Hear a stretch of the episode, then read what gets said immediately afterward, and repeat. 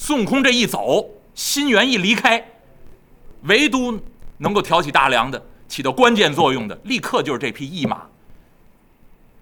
所以真心不在的时候，您那个坚定的意念是很重要的。所以上回书呢，给您说的，就是这一段故事第三十回，叫“一马一心猿”，白马抛江救主人呐。另外呢，如果再要起个小回目的话，叫做“小白龙才艺展示”。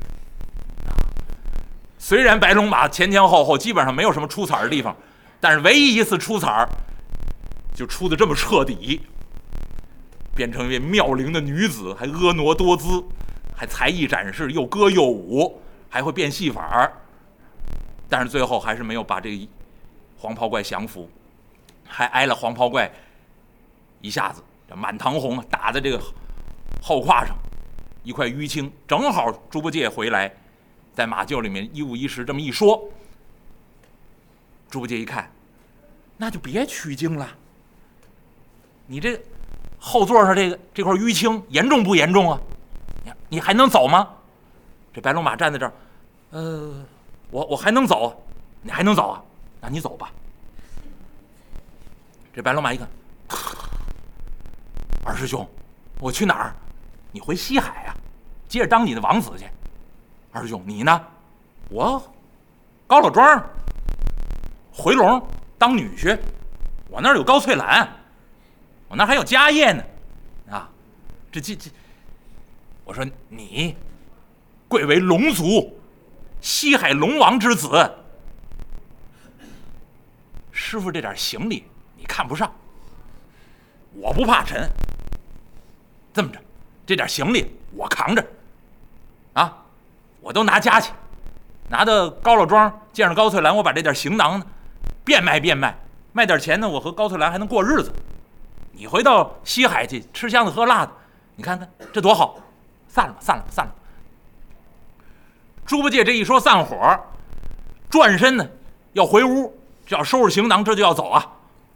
白龙马吭昌一口，把猪八戒这袍襟就给叼住了，往回这么一蹬。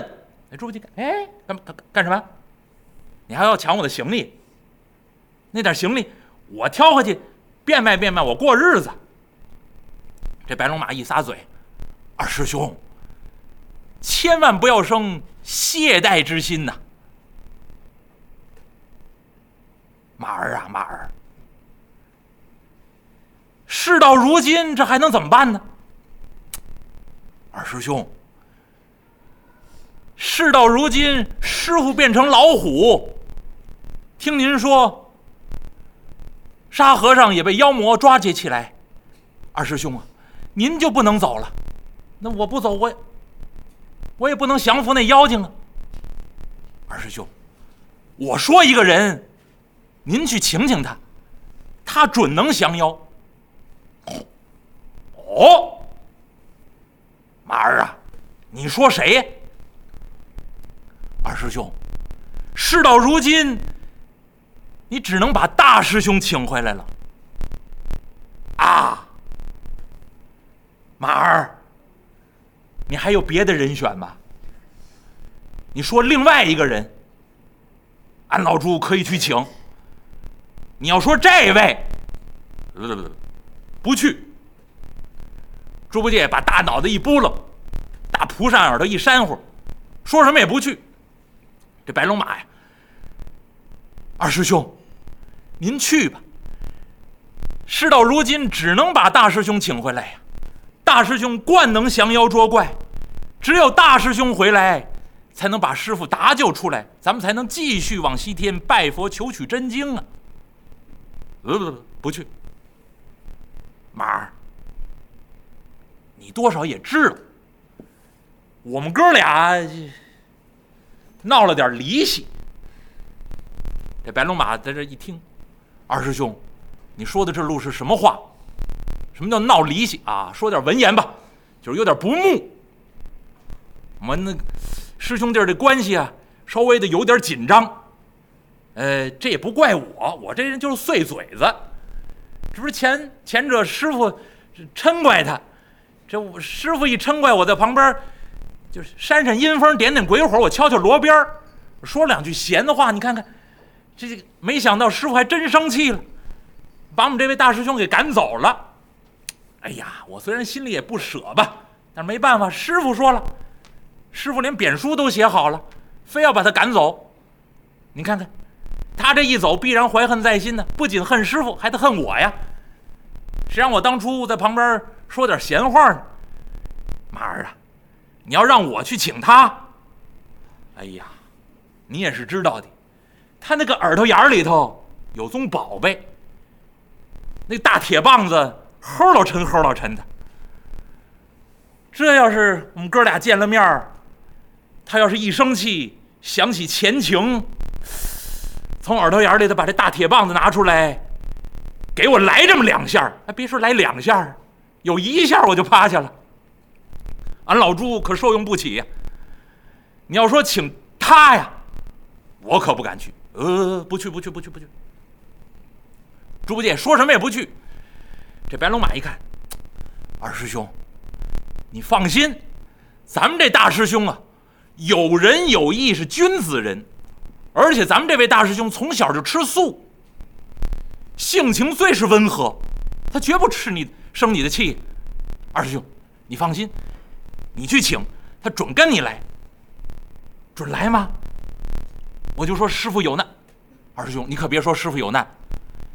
你要见着大师兄，千万别提师傅有难，你就说呀，呃，你就说师傅想他想他了，让你呀去请他回来，见见师傅。你就这么说，他准跟你来。只要把大师兄骗来，看见现在这副场面，大师兄心中啊。一定饶不了那妖怪，自然呢想个办法降妖捉怪搭救师傅。二师兄，你就照我说的办。哎，他这个猪八戒扒拉扒拉自己的大耳朵，行吗？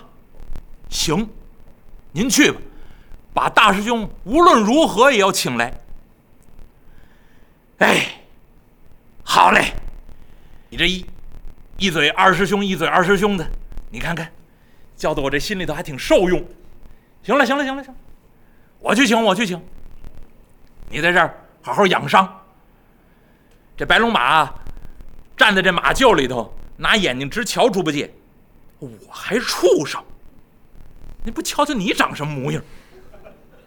这白龙马，咔，一打响鼻儿，蹄子踏踏踏。点点头，那意思，你快去吧。赶紧请大师兄回来吧！